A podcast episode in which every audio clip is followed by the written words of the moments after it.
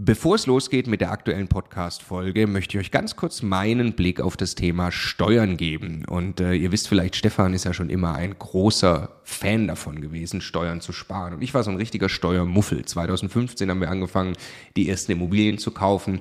Und Stefan war schon immer drauf und dran, jeden Cent Steuern zu sparen, den man irgendwo sparen kann. Und ich fand das Thema immer irgendwie ein bisschen nervig. Ich dachte, ah ja, warum soll ich mich damit beschäftigen? Klar ist das toll, weniger Steuern zu bezahlen. Aber jetzt wollen wir doch erstmal Immobilien kaufen, Business aufbauen und so weiter. Und ich bin sehr froh und dankbar, dass Stefan sehr frühzeitig zum Beispiel angefangen hat, dass wir eine Holding gründen, die Immobilien in die richtigen Gesellschaftsstrukturen kaufen. Ähm, und ja, wa warum? Also was habe ich dann äh, in den letzten Jahren jetzt äh, lernen dürfen von Stefan und natürlich dann speziell von Martin Richter, der ja, äh, ja wirklich, ich würde mal sagen, Deutschlands bester Steuerberater für Immobilieninvestoren ist. Was ich lernen durfte, ist, dass zum einen Immobilieninvestoren tatsächlich sehr viel mehr Möglichkeiten haben, Steuern zu sparen. Das ist schon sehr eindrucksvoll, was man alles machen kann. Aber dann, und das ist der entscheidende Punkt, sind die gesparten Steuern ja pures Eigenkapital. Es geht also nicht nur darum, dass ich jedes Jahr x tausend Euro weniger Steuern bezahle, sondern es geht darum, dass ich dieses Geld als pures Eigenkapital, als Immobilieninvestor ja wieder ans Arbeiten bringe und sie mit zweistelligen Eigenkapitalrenditen einsetze. Und wenn ich mir dann anschaue, wie viel größer mein Vermögensaufbau ausfällt, zum Beispiel über zehn Jahre, dann kann es gut sein, ich habe nachher das doppelte Vermögen, weil ich mich eben damit beschäftigt habe, Eigenkapital schon vorzugehen, indem ich möglichst viel oder möglichst wenig Geld ans Finanzamt äh, äh, bezahle und möglichst viel Steuern spare, die ich wieder reinvestieren kann.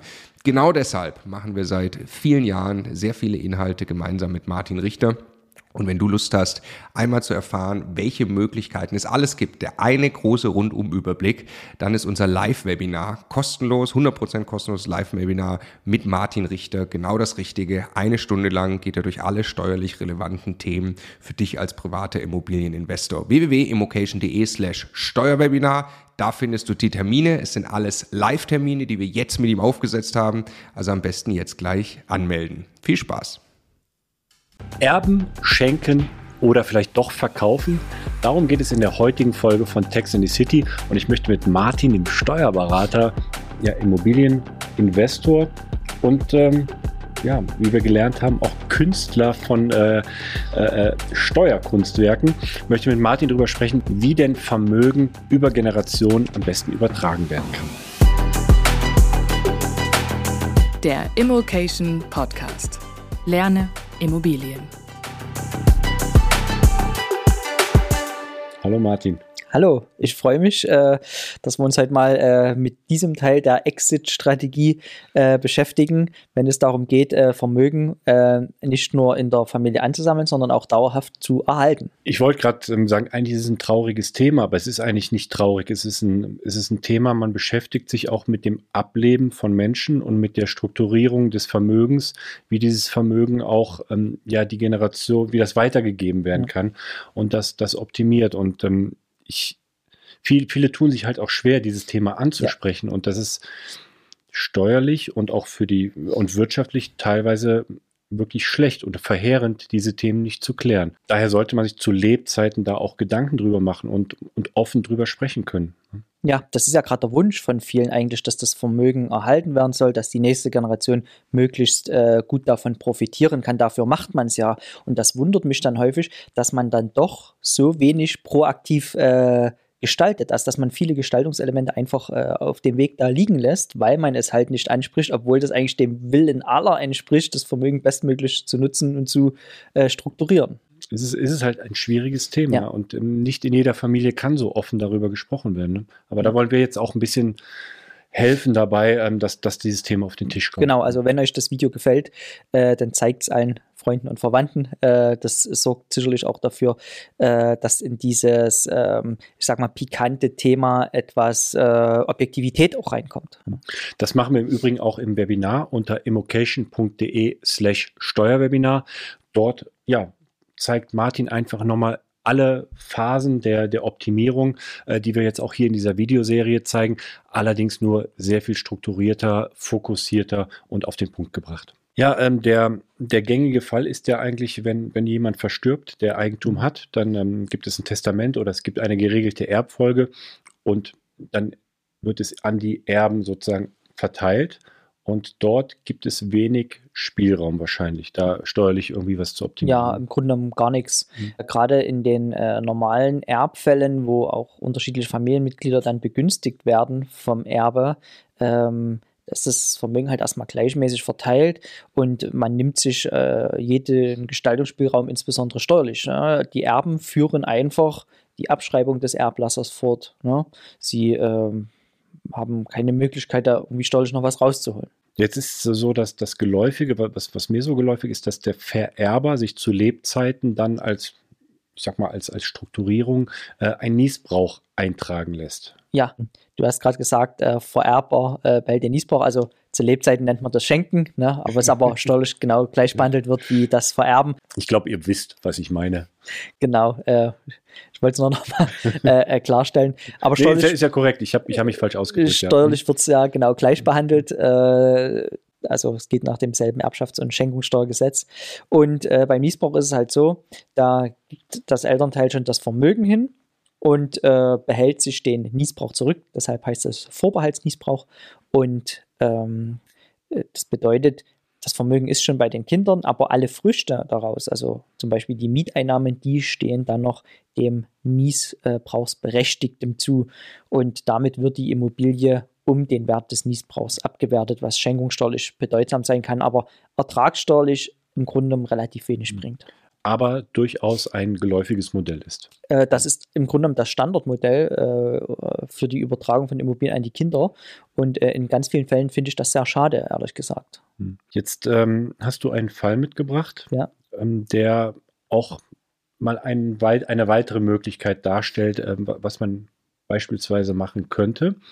Und äh, lass uns da in den Fall mal eintauchen und dann die einzelnen Punkte dort abarbeiten. Ja, in dem Fall möchte der Sohn das äh, Mietshaus seiner Eltern übernehmen. Ja, aber die Eltern, äh, die haben durch einen Teil der Miete ihr Einkommen bestritten und das finde ich in der Familie hier sehr fair. Der Sohn möchte auch weiterhin den Eltern noch ein lebenslanges Einkommen generieren. Und jetzt liegt er auf der Hand, warum können die dem nicht die Immobilie übergeben und sich einen Niesbrauch vorbehalten? Ja? Dann hätte der Sohn aber nicht viel davon. Das wäre totes Vermögen, er erzielt keine Einkünfte daraus, hat keinen steuerlichen Vorteil und so weiter. Und ähm, aus diesem Versorgungsgedanke heraus finde ich es immer in der Familie sehr schön, wenn man über eine Rente nachdenkt. Also der Sohn kauft äh, die Immobilie ab, letzten Endes, geht gleich in die Zahlen rein, hat durch den erhöhten Kaufpreis dann auch wieder eine neue Abschreibung, darauf kommt es ja an. Aber er gewährt den Eltern eine Rente, und äh, sichert sie damit äh, auf ihre Lebenszeit ab. Also es geht quasi um eine Kaufpreiszahlung, die auf Lebenszeit äh, ist. Und weil keiner weiß, wie lang die Lebenszeit ist, wird es halt anhand von Statistiken über die wahrscheinliche Lebenserwartung hochgerechnet. Ich würde übrigens, äh, das sage ich immer dazu, unter Dritten äh, würde ich nie gegen Rente verkaufen, weil stell dir vor, äh, du verkaufst äh, und jemand ist verpflichtet, bis an dein Lebensende äh, äh, da Geld zu zahlen dafür. Ich könnte mir vorstellen, dass sich die Zahl der Menschen, die dir ein langes Leben wünschen, äh, dadurch extrem verringert. aber innerhalb der Familie kann man sowas gut machen. Ja. Jetzt ähm, habe ich im Kopf natürlich, wenn, wenn, also ich bin mir, ich, ich stelle mir vor, ich bin der potenzielle Erbe oder der, mhm. der spätere Erbe. Na gut, ähm, opportunistisch gedacht, jetzt nur auf mich bezogen, ich erbe das Haus doch sowieso irgendwann. Ja. Äh, warum kaufe ich es jetzt ab? Ja, erstmal äh, ging es in dem Fall um die Versorgung äh, der Eltern im Rahmen der Rente, aber auch in jedem anderen Fall äh, heißt ja Abkaufen nicht, dass ich das Geld auch bezahlen muss. Ähm, nehmen wir an, äh, dass wie in meinem Beispielsfall jetzt äh, in deinem Fall das Haus 800.000 wert ist und es gehört beiden Eltern. Wir haben wieder den Fall, dass überhaupt keine Abschreibung mehr da ist, die du nutzen kannst. Und äh, jetzt stellst du dir einfach vor, du kaufst ihnen das Haus für 800.000 ab. Dann hast du auf diesen Kaufpreis eine neue Abschreibung. Jedem Elternteil schuldest du 400.000. Was bedeutet das?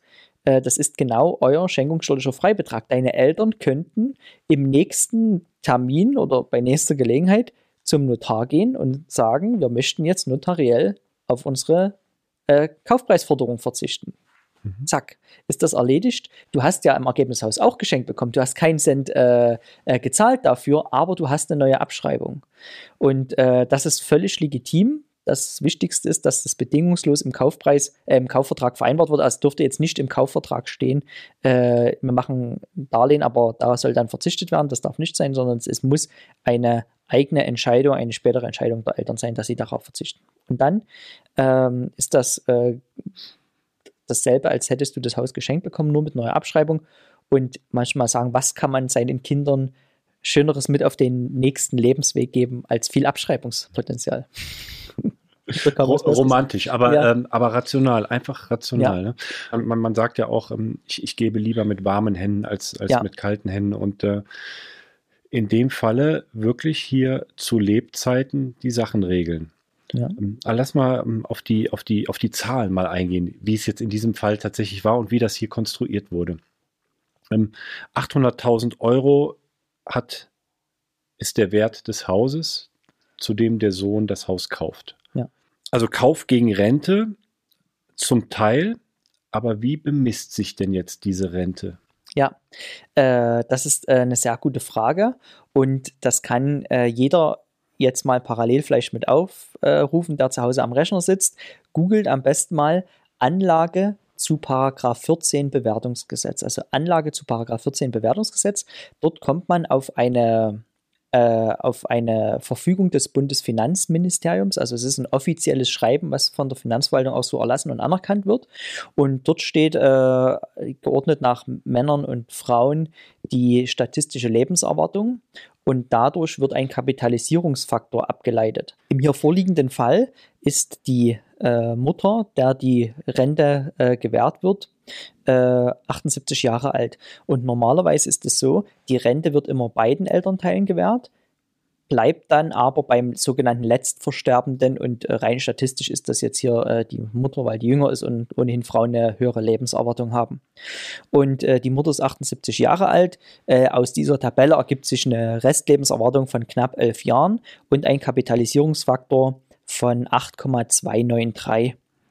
Äh, und wenn ich jetzt quasi äh, dieser Mutter eine Rente verspreche auf ihre Lebenszeit, dann wird es mit diesem Kapitalisierungsfaktor von 8,293 multipliziert und ich erhalte dann eine Größe, die heißt Rentenbarwert. 414.000 Euro sind das. Ja? Und das Haus, was hier übertragen wurde, ist 800.000 Euro wert. Und äh, wenn ich das jetzt also übertrage, äh, dann habe ich natürlich den äh, den besten Vorteil oder die, die beste äh, Optimierungsmöglichkeit, wenn im Kaufvertrag steht, Kaufpreis sind 800.000 Euro. Wie dann der Kaufpreis bedient wird, da bin ich ja total flexibel. Da muss ich mich auch nicht für eine Variante entscheiden. Da kann ich auch sagen, 414.000 Euro des Kaufpreises werden durch die äh, Rente auf Lebenszeit abgezahlt. Für die anderen 385.000 oder 386.000 äh, gewähren die Verkäufer ein Verkäuferdarlehen. Und das kann ich dann wiederum später erlassen, wie ich es gerade erklärt habe, sodass der Anteil an sich nicht gezahlt werden muss, ich aber trotzdem die Abschreibung auf diese 800.000 Euro habe.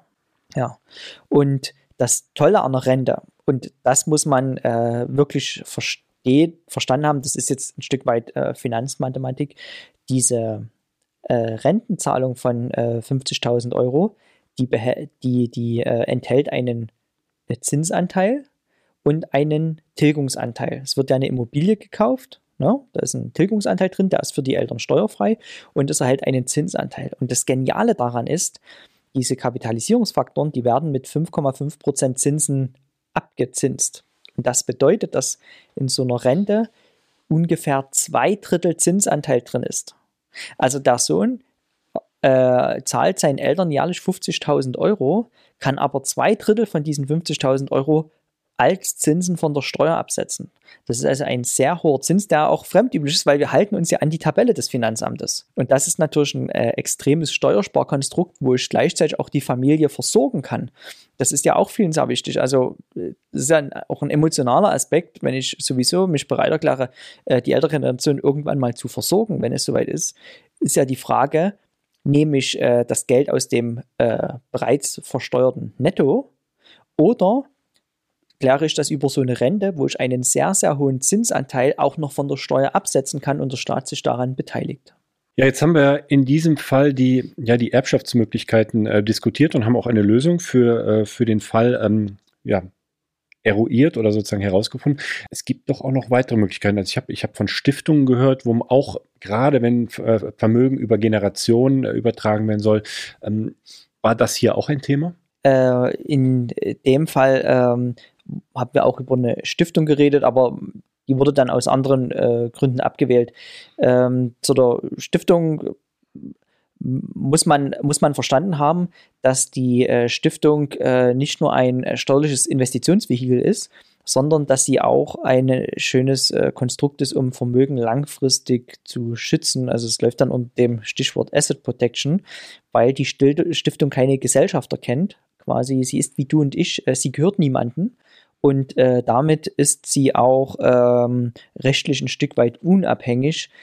Vermögen in die Stiftung zu transportieren ist auch nicht ganz einfach. Das braucht auch längere Zeit und längeren Weg, wenn man äh, privat schon viel Vermögen hat. Äh, Im besten Fall baut man auch direkt schon in der Stiftung Vermögen auf. Aber ich glaube, ähm, da ich auch etwas ein Stiftungsfan bin, komme ich jetzt hier vom Hundertsten ins Tausendste. Ich würde lieber äh, darauf verweisen, ähm, dass wir in dem äh, Webinar, wo ihr euch äh, gerne jederzeit jetzt anmelden könnt, unter, mal gucken, ob ich zusammenbekomme, www.immocation.de slash Steuerwebinar. Genau. genau. Äh, dort findet ihr die äh, Webinartermine. Äh, das Webinar ist komplett kostenlos, ist mit mir. Äh, da reden wir nicht nur, sondern, also ich rede schon noch, aber ich male dazu auch ich rede äh, Bilder. Nicht, das meintest du, ne? ich male dazu auch Bilder. Da geht es also nochmal richtig gut strukturiert durch die äh, Steuerstrategie, durch die Elemente einer guten Immobiliensteuerstrategie. Und ähm, im Webinar erkläre ich auch meine eigene Struktur und dort spielt die Stiftung eine Rolle und wie man dort mit einer Stiftung ähm, äh, mit, einem, mit einer eingebauten Stiftung zusätzlich noch mehr Steuern sparen kann, als das lediglich mit einer äh, GmbH möglich ist und auch wie sich zum Beispiel äh, Stiftung oder GmbHs auf ähm, Aktieninvestments äh, auswirken, das äh, besprechen wir dort dann im Webinar. Ja. Also, am besten jetzt anmelden unter immocation.de slash Steuerwebinar. Gut, aber als Fazit jetzt äh, unseres Themas kann man eigentlich sagen, mit warmen Händen geben, also zu Lebzeiten sich Gedanken ja, über die Strukturierung des Vermögens machen. Ja, ist in jedem Fall sinnvoll und würde ich jedem wärmstens empfehlen. Vielen Dank. Sehr gern. Im nächsten Video machen wir dann weiter, denn wir werfen mal einen Blick in Martins Immobilienportfolio und Martin zeigt uns und erläutert uns, wie er steueroptimiert in Immobilien investiert.